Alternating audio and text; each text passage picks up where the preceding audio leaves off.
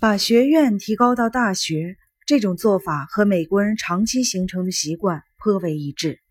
即人们习惯用增加词的音节的办法来抬高对一件事物的描述。例如，学院只有两个音节，神学院也只有四个音节，可是大学有五个音节，再加上已是区别的名字，就有了下面的：阿拉巴马蒙特瓦罗大学，阿拉巴马。桑福德大学、加利福尼亚西海岸大学、加利福尼亚伍德伯里大学、上艾奥瓦大学、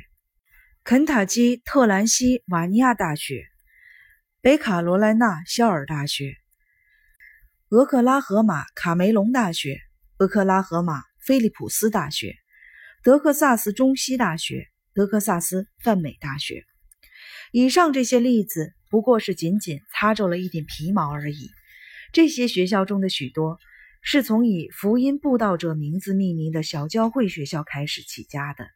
然后再把自己提升为一个神学院，接着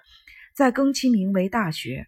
当然，这些学校远不是最糟的，还存在大量比这种学校地位还低的东西，他们才是真正的底层。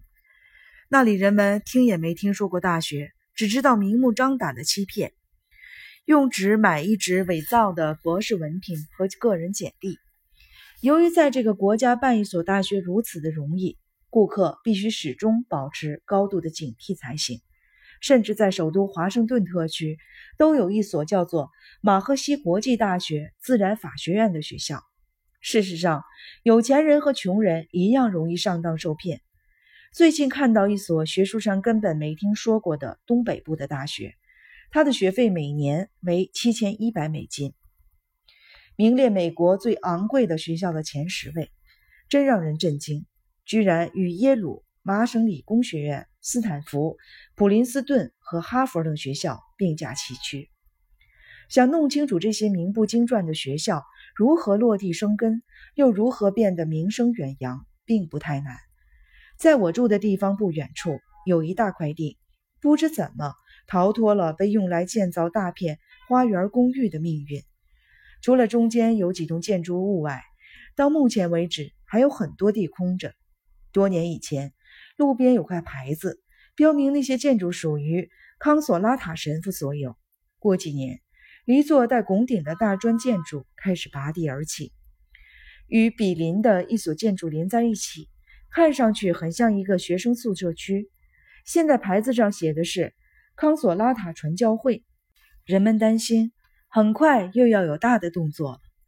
我这样预见下面将要发生的事情，而且会很快。又有几栋建筑将要竣工，而一座气派的大门就要出现，上面将大书“康索拉塔学院”。几年之后，有了更多的建筑，招牌将在一夜之间更名为。康索拉塔大学，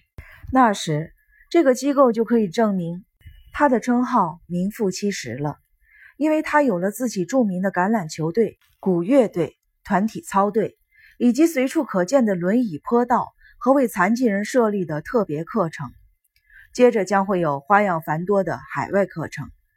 康索拉塔巴勒莫分校、康索拉塔库萨达斯分校、康索拉塔海德拉巴分校，然后。在你还没有听说过他之前，就会在纽约书评上看到康索拉塔大学出版社出版的书籍，有着结构主义与乔治·艾略特的悖论、萨缪尔·约翰逊写作中缺少的马克思主义维度一类的书名。然后，康索拉塔大学将一本正经的像其他大学一样，因而再不会有人把它当作昙花一现的笑谈了。由于形迹可疑的低等大学正在不断的增加，使得少数顶尖的学校作为学术机构的等级标准更显必要和有价值。他们在大学的总数中是少数，课程设置遵守学术自由的原则，因而比较令人放心，学术标准也更有保障。正因为他们顽固的不妥协的特点，因此才经得起比较。这点可以从。你在新英格兰和东部各州人们常说的一句话中得到佐证：他上的学校可不是常青藤的。不过，顶层阶级大概是在大学之外的，因为他们并不需要这枚等级的徽章。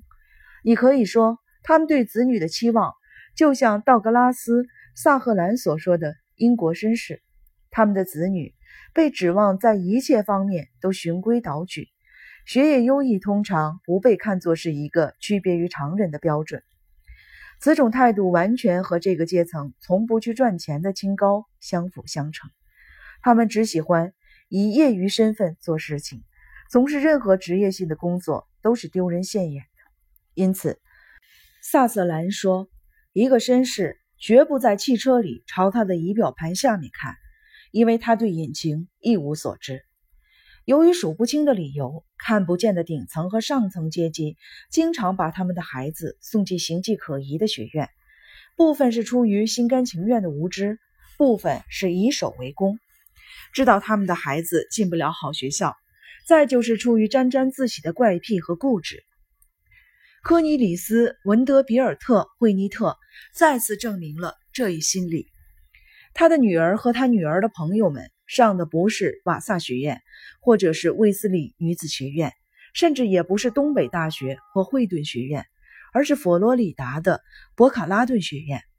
而他并不觉得这有什么反常。他还故意说，他和他的妻子非常喜欢去安博瑞德航空航天大学转悠。去年十二月份，我在那里取得了荣誉博士学位。他接着说，在那里吃午饭的时候，人们把我们介绍给其他人时，都称为惠特尼博士和惠特尼博士。这后一个是说我夫人玛丽，她已经被瑞士莱辛美国学校授予了人文博士学位。另一方面，历史悠久的好学校，像普林斯顿和耶鲁，常被像斯科特。菲茨杰拉德和约翰·奥哈拉这样的典型的中上阶层和中产阶级美国人，用来作为社会地位的标志和证明。他们俩谁也没能从他们选择的顶尖大学毕业。奥哈拉甚至都没有去上他本可以去上的耶鲁大学。他终生都在翻阅1924年的学校年鉴，魂牵梦萦着这件事情。这两位都把他们的大学提到了神圣的位置。或者把大学看作一个可以通过归属感救赎自己的神圣的会社，而且肯定都会把他们最崇尚的学校标志贴在他们的汽车后窗上。像大多数的中产阶级一样，他们俩都是 team player，除非归属于某一个团体，否则他们很难想象自己的身份。好学校所包含的社会影响力，在菲利普·罗斯的《再见，哥伦布》一书中。有很好的技术。书中的主人公在回忆时，对比了贫困的纽沃克的街道和中上阶层聚集的绍特黑尔的街道，后者都是根据名校的名字命名的，像阿姆赫斯特、鲍登、康奈尔、达特茅斯、哈佛等。社会名流纪事杂志发现，由于如此经常的提到同样的那些学院，为了方便工作。不得不使用一张缩写的字母表。常青藤联盟的学校当然都在上面，不过也有霍巴特学院、利哈伊大学、纽约市立学院、伦斯勒理工学院以及拉特格斯大学。可以确信，如果不是中上层和中产阶级的顽固记忆，常青藤学校的荣誉早在普通大众中销声匿迹了。如果今天有两条船往来于旧金山和洛杉矶之间，经营他们的公司不大可能像半个世纪以前那样用耶鲁或哈佛来为船命名，以致他们更上档次。可是，常青藤学校对中上层阶级依然发挥着一种不可抗拒的号召力。如果你没有能力去读他们，最好是远离他们，而且要有相当的距离，除非你碰巧就住在剑桥城。纽黑文、普罗维登斯、汉诺威、普林斯顿一类的地方，推迟了上常青藤学校雄心壮志的人，正是居于更上层的阶级。正如赖特米尔斯观察到的那样，去读哈佛或耶鲁或普林斯顿已经不算什么了，只有去读那些排外的寄宿制预科学校才真正算数。除非一个人上过霍奇基斯。格罗顿、希尔、圣马克、安多福、埃克塞特或者米尔顿等的预科学校，不然拼命往常青藤学校里钻的做法，从社会角度讲都像是一种浪费，因为他们还是得不到上等人的地位。独具慧眼的大学预科生手册知道，上一所好的预科学校是多么的重要，特别是一所有实力把学生喂进常青藤的预科学校。选择正确的学校是关键，因为尽可能上最好的学校，那样你就可以在挥动手帕告别或者拍打着胸膛唱某首歌的最后一节之后一劳永逸了。仅有成功还不够，戈尔维达尔说，还必须有人失败。光有一个威廉姆斯学院还不够，还必须有一个南密西西比大学来衬托前者的价值。这样，双方才能在伟大的美国高校等级体系中扮演各自的角色。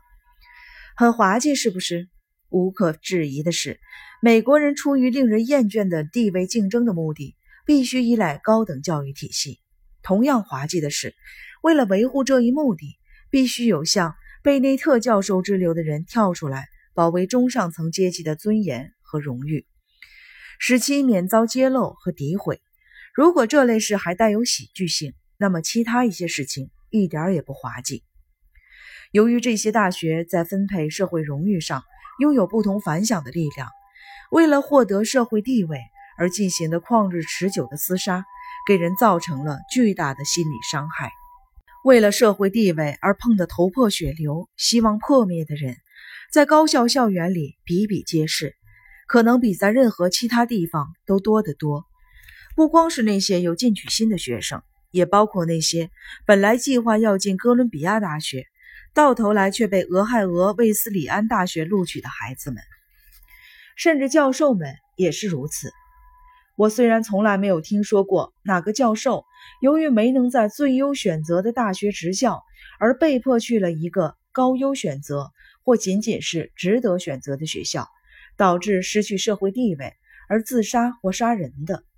但我知道，有许多大学教师被羞愧和对自己无能的负疚所摧垮，